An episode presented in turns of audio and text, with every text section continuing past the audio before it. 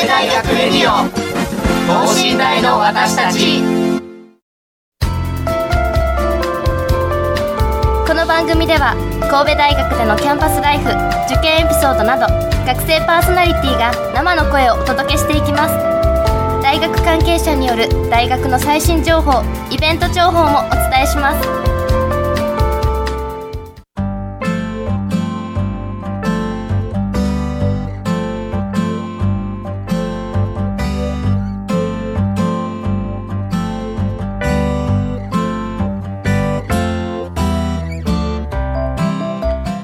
はい皆さんこんばんは。法学部4年の上皇光です。そして工学部4年の梶明子です。よろしくお願いします。はいよろしくお願いします。さあ、えー、いよいよゴールデンウィークが近づいてまいりました、えー、今年は明日明後日2930ですね。が土日で、えー、月火と間2日挟んで水曜日から5連休らしいですね。はい、ということで、えー、まあ、月火をお休みにすればなんと9連休ということで、えー、まあ、一般の企業にお勤めのリスナーさんとかはね、えー、9連休だぞって方も中にはいらっしゃるんじゃないでしょうか。はい、えー、梶さん何かゴールデンウィーク予定ありますか？いや私はもう遊びの予定は全然ないですね。なるほど、うん、何をするんですかじゃあ？バイトをずっと頑張ります。バイトね。はい。まあ各僕もずっとバイトなんですけどね。はい、はい、まあ就活で、えー、最近忙しいので少しでもお金を稼ぐために。そうですね、はい。就活入らないであろうゴールデンウィークにね。はい。まあバイトをやるという感じですが、はい、えっ、とまあ結構あのゴールデンウィーク旅行とかまあいろんなイベントとかに参加される方もまあ多いと思うんですけど実は神戸大学でもあるツアーというのをやってるらしいんですけど。はい。はい。ゴールデンウィーク中は開催していないんですけど、うん、神戸大学では昨年度に引き続き今年度も学生ガイドによるキャンパスツアーを開催しています。はい。学生ガイドによるキャンパスツアーですね、えー、直近だと5月20日ですね。に開催されて11月までに全部であと7回もあるそうですということで、えー、今年はですねこのキャンパスツアーの学生ガイドのお二人をお招きして神戸大学キャンパスツアーをテーマにお届けしたいと思います。はいツアーの魅力や裏側を語っていただきましょう。この後ゲストの登場です。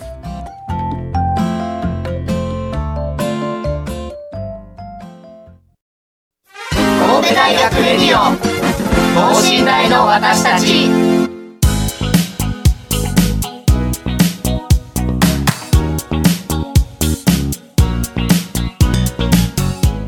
れではゲストの方に自己紹介をしていただきます。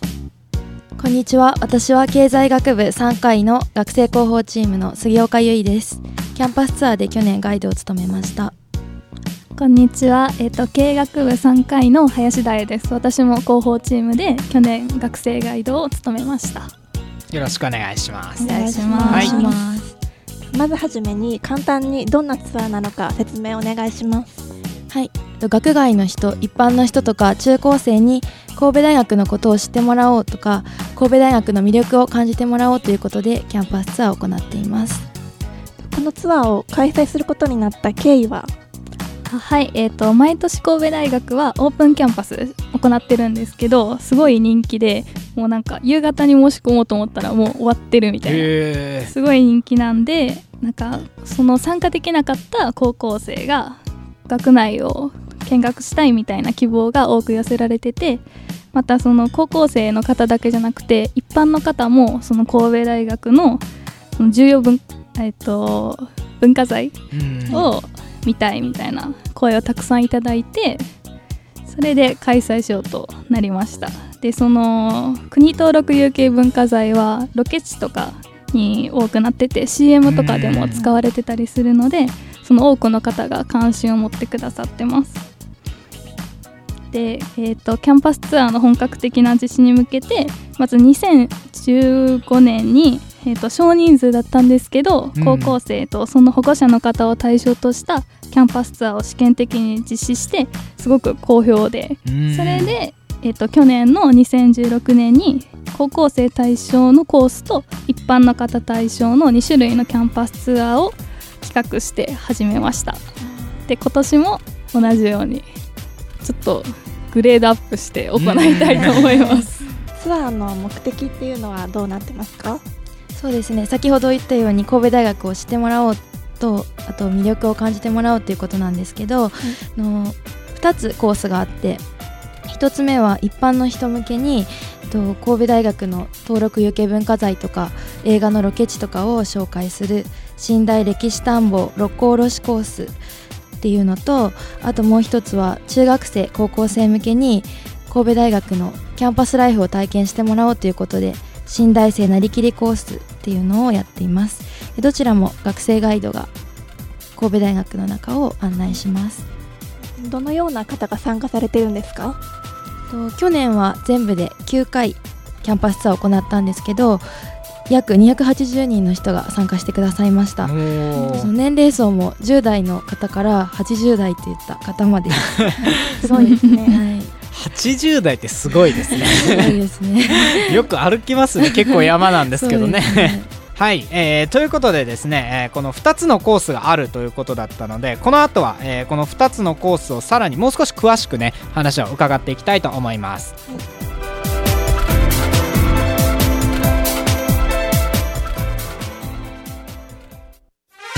神戸大学レディオ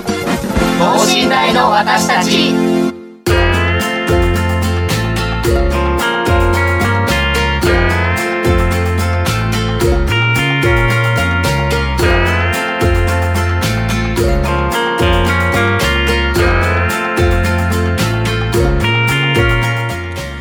えー、キャンパスツアー2つのコースがあるということだったんですが寝台歴史探訪六甲おろしコースそして寝台生なりきりコースですね。それぞれまあどういった内容になっているのか伺っていきましょう。まず寝台歴史探訪六甲おろしコース。これはどういった内容のツアーですか、はい、えーと、このツアーはその5つの登録有形文化財が寝台になるんですけど、はい、それを巡るっていうコースで。でまずその国際人間科学部っていう、えー、と前の発達科学部の塔からこう上から下っていくので六甲おろしみたいな。っていうネーミングです。なるほどね、はい。寝台結構山にへばりつくように立ってますから その山の上から巡っていく。ああなるほど、はい、これは一般の方々が多いんですかね、はい、そうです。うん他に、えーと、具体的にどういったところを巡るんですか、はいえーと、その次に鑑定堂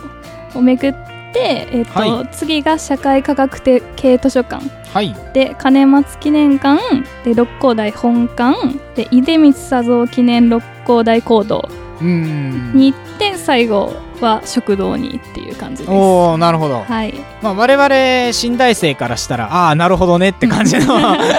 コースなんですけど、まあ、あの高校生の方とかね一般の方わからないと思うので、えー、とまず、えーと、国際人間科学部の7階ということなんですが、これは何があるんですか？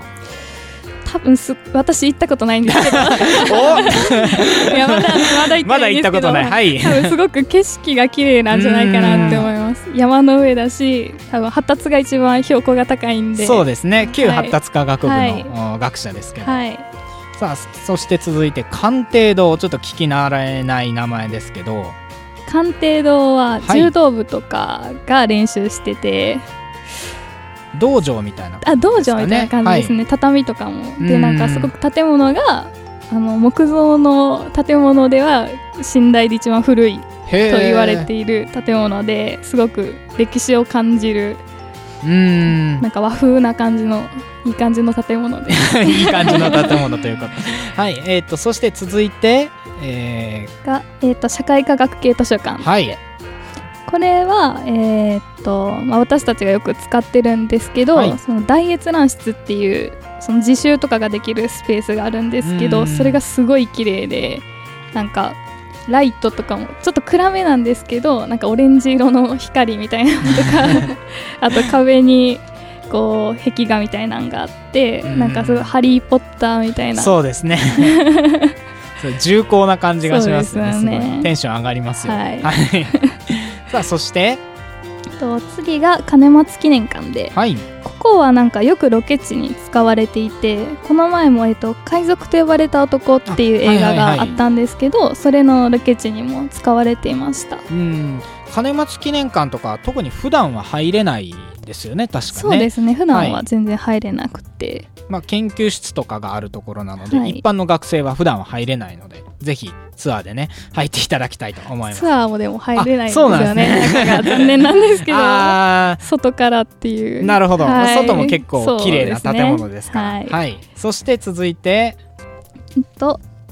次が本館ですね。六甲台本館で。六甲台本館。はい、はい、これは言わずもがなですね。はい。毎日通ってる経済経営学部がよく使っている建物です、うん、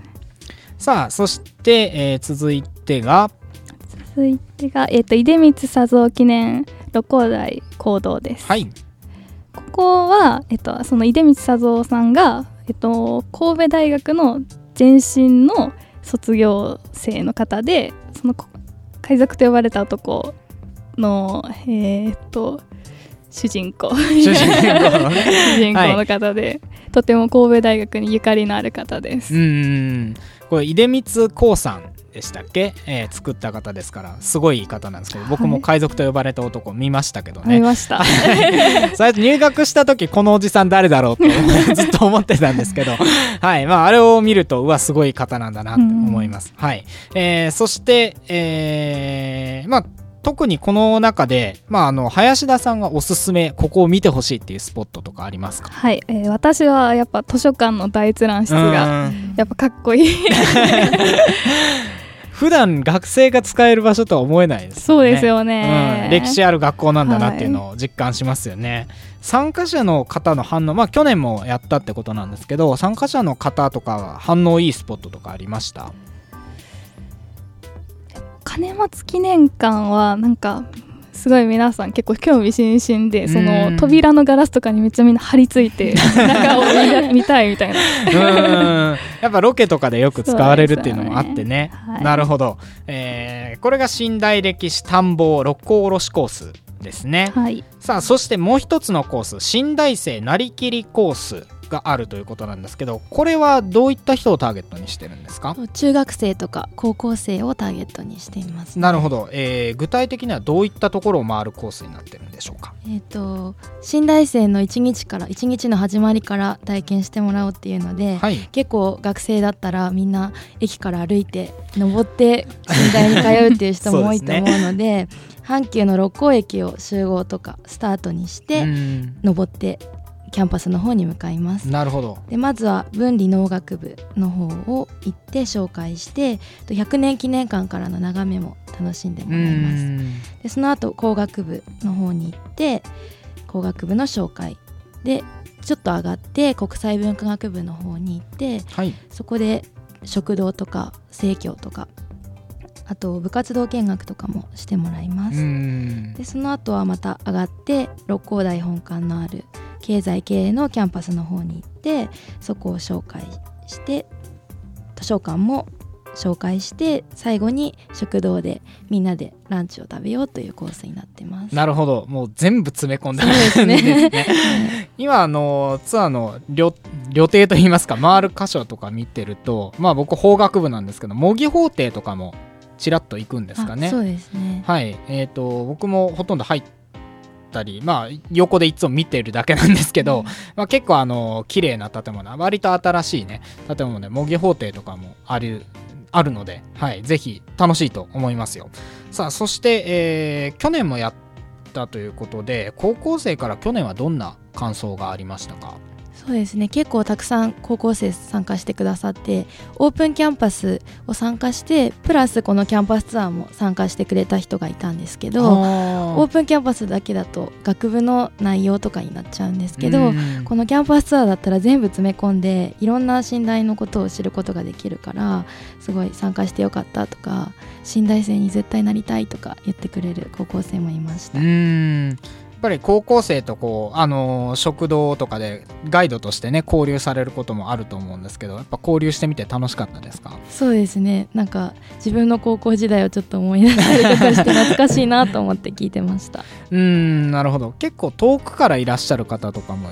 いるんですかね？そうですね。東京とか北陸地方からとかこれのために来てくださる人もいて。うん、はい結構でも地方の学生僕も地方の学生でしたけどあのやっぱオープンキャンパスってすぐね予約とかも埋まっちゃうしオープンキャンパスぐらいしかでも知る手段がないのでこういうキャンパスツアーって自分が学生の頃もやってたらすごい良かったなって思いますね。すごい、えーと、モチベーションも上がりますしね。そうですね、うん、行きたい大学に行くっていうのはすごいいいことだなと思います、うん。そして、あのー、まあ、去年もやってたとはいえ今年は去年よりパワーアップした部分があるということなんですけど。そうですね。と高校生とか中学生とか参加してくれた人に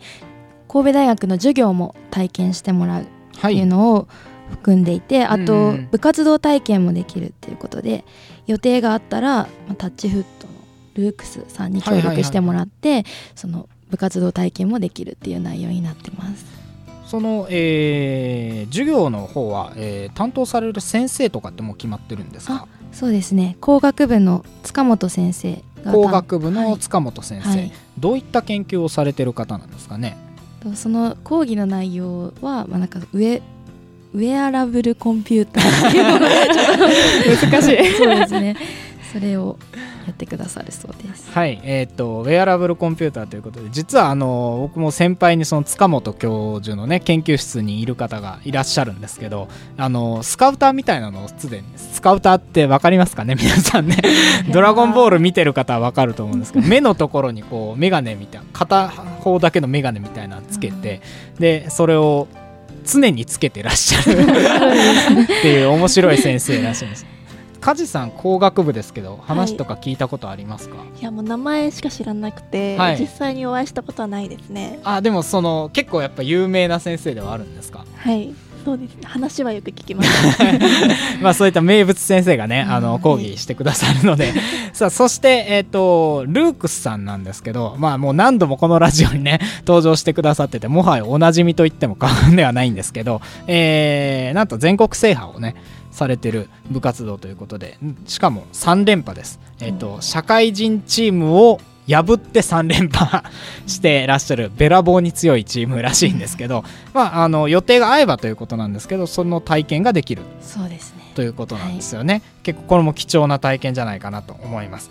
さあそういった、えー、寝台歴史探訪六甲おろしコースと寝台生なりきりコースの2つですねがあるということで、えー、こういったツアー企画される、まあ、あの2人ガイドとして企画されたわけですけどこれどういった、まあ、裏側といいますか大変だったこととかを次聞いてみたいと思います。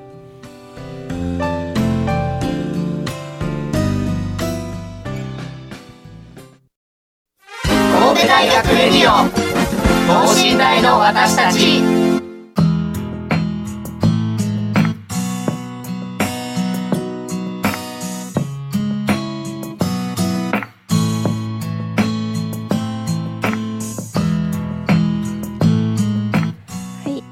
ここからはキャンパスツアーの裏側について聞いていきたいと思います。まずはじめにお二人はどういったきっかけでガイドをすることになったんですか？林田さんは？はい。えっと、私高校生だった時に信頼についていろいろ聞きたいことがあってもその知り合いに信頼生がいなくてなかなかそういう情報もこうもらえないみたいなことがあったんではい、で私は神戸出身でもそういうことがあったんでその他の県の方とかやったらもっとそういうことあるんかなって思って、まあ、自分私らが大学生になって、まあ、そういう高校生の力に少しでもなれたらなって思って参加しました。杉岡さんはどうですか？はい。私は去年学生広報チームに入ってこのキャンパスツアーっていうのを企画したり運営したりしてるっていうのを知ってこういう神戸大学をいろんな人に知ってもらえるっていうのはそれの自分がガイドできるっていうのはすごい楽しそうだしいい機会になるやろうなって思ったしあと人前で話すっていうのはちょっとあんま慣れていなかったので、はい、ちょっと挑戦してみようと思ってはい決めました。ガイドのお仕事ってすごく大変そうなんですけどこういったことを心がけているみたいなことはありますか？そうですね。やっぱり参加してくれる全員にちゃんと伝わるように分かりやすく大きい声でとかあとまあ自分の言葉でちゃんと、ね、自分のエピソードとかを交えながらいろいろ楽しんでもらえるといいなと思って心がけてやってます。林田さんは何かありますか？そうですね。私もちゃんと相手の目を見ながら喋るってことは一番心がけてます、うん、何かあの嬉しかったこととか印象に残っていることっていうのはありますか？そうですね、えー、と参加してよかったとかやっぱり神戸大学を卒業されてこういうの参加してくださる参加者の方がいたりしてあ思い出すことができたわとかありがとうとか言ってもらえるとすごい嬉しいなと思います。と私もなんか自分が知らないことみたいなのをこのガイドをきっかけにすごくいろいろ知ることができてその自分もこういい体験できたなって思って。反対にあのこれ実は大変なんだよねっていうようなこととかってあります？いや私はその普段バスなんですよ。登校が阪急六甲から歩くのが ちょちょっとしんどかったみたいな。楽しいんですけどいろいろ喋りながら歩くんで楽しいんですけどまあちょっと暑いみたいな。夏は暑いんで。想像以上に坂ですからね。そうですよね。それだけはちょっと覚悟していただきたいんですけど。何かありますあそうですね。私も歩くのが結構毎日私も歩いてるんですけどやっぱり坂は結構きついし夏去年は夏をメインになりきりコースとかやったのでとても本当に8月ってなるとめちゃくちゃ汗をかくし もうハードだなって思いました。あの今後キャンパスツアーをやっていく上で目標っていうのはありますか？そうですね、えーと、私は去年ガイドを務めて今年は2年目になるので、まあ、もっといろんな人に神戸大学のことを知ってもらえたらいいなと思って、はい、思っています今回去年より回数が多いと思うんでたくさんの人に来ていただきたいです。はい。はい。では、えーと、回数が多いということで えと今後日程をね、あのー、最後にお知らせしたいと思います。えーとまあ、2つのコースがあってそれぞれ日程が違うんですけどまず寝台歴史探訪六甲おろしコースは、えー、いつ開催ですかね？はい、えーと、5月20日土曜日にと,、えーと、と10月21日の土曜日11月18日の土曜日に開催してます。なるほど、えー、そしてまあ大体午前中からお昼ぐらいにかけてっていうことですよね。はいはい、そうですね。さあそして新大生なりきりコース学生ガイドと大学の雰囲気を楽しむということなんですけどこちらの日程はいかがですか、はい、これは7月15日の土曜日と8月19日土曜日と8月25日の金曜日とあと9月30日の土曜日を予定しています。なるほど、まあ、これは夏場っていうイメージですね、ね、こちらも、えーと、午前中からお昼にかけての開催ということです、はい、で、えー、こちら申し込みはどのようにすればいいんですか？詳しいことが神戸大学の公式ホームページに載っているのでそこに申し込みフォームがあるのでそこで参加の申し込みをしてほしいと思います。はい、えー、神戸大学のホームページのイベント情報欄ですね、えー、キャンパスツアー2017というところに、えー、ありますのでそちらで参加の申し込みをお願いします。まだ、えー、こちら募集中ということですよね。はい。はいですのでどしどし、えー、ご応募ください。そして、えーともう一つえー、企画があるんですよね。今年はなんか海事科学部の船に乗れるツアーというのもあるらしいんですけど、はい、そうですねえ、ー、と7月の8日の土曜日に、えーと、海事科学部がある深谷キャンパスの方で学部とか大学の紹介を交えながら皆さんに船に乗ってもらう体験ができるコースが今年はあります。はい船に乗れるということで、えーと、これは参加されるのは一般の方でも参加できるんですか？そうですね。と募集が5月末に開始されるので、はい、あの申し込んでいただければ抽選で。あ抽選でということで、はい、えー、一般の方も参加できるということですので、こちらもどしどし、えー、急なお知らせで申し訳ないんですけどね、えー、こちらのツアーもありますので、ぜひご応募ください。まあ、去年、あのー、山の日ということでなんかしんどい寝台っていうので、ね、あのー、山を歩くツアーっていうのがあったんですよね。はい、はい、えっ、ー、とまあそれにのなんか光景みたいな感じで神戸開港150年記念で海事科学部も100周年ということで、うん、まあ、それを企画したツアーということですのでこちらもぜひご応募ください。はいということで、えー、本日はですね、えー、寝台のキャンパスツアーをのガイドを務められるお二人をお招きして、えー、ツアーについて、えー、紹介していきました。ありがとうございました。ありがとうございました。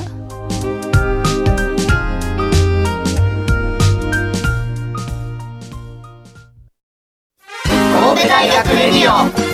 等身大の私たち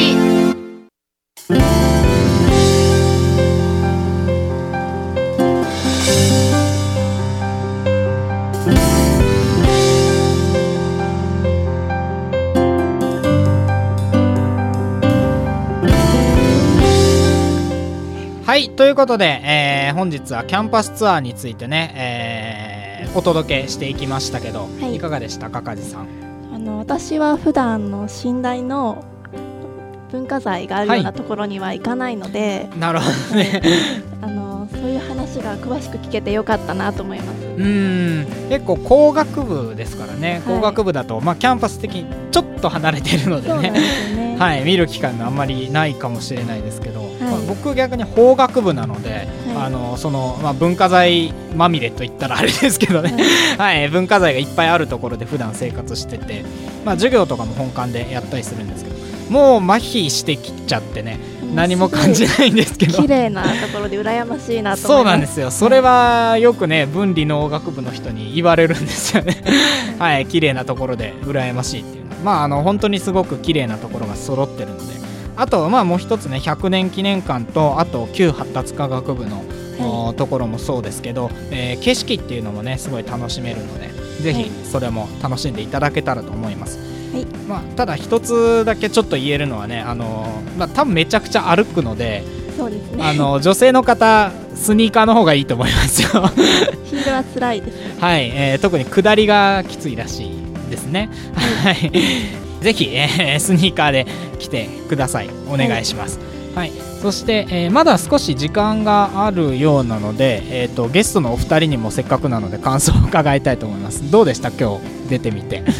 私ちょっとラジオ初めてだったので、はい、すごい緊張したんですけど あのこのキャンパスツアーのことを紹介できてすごく良かったです。いろんな人に参加してほしいなと思います。はいえー、林田さんいかがですか？はい私2回目だったんですけど2回目だった、はい、2回目 ,2 回目でしたねはい。実はめちゃくちゃ緊張しました。え喋れてました？私。あ喋れてました？全然。はい。まああのー、ラジオっていうのもね結構緊張しますよねでも、はい、うん、マイクに向かうとね あとあのこれリスナーさん見えないと思いますけどヘッドホンしてるんですけど自分の声全部聞こえるんですよね。リアルタイム 変な感じします、はい。梶さんもどうでした、はい、すごい緊張しました あのジョーコンさんにすごい助けていただきましいえいえ僕も 僕もど素人なんでね。はい、えー、まあお聞き苦しいかもしれないですけどまあ生の声をお届けできたらともうやってますので。はいえー、まあこれからもぜひ聞いていただけたらと思います。はいというわけで、えー、本日はですねキャンパスツアーというのについてお届けいたしました。2つのコース魅力たっぷりのコースになっております。そして、えー、海事科学部のね特別ツアーの方もございますのでこちらもぜひご応募お願いします、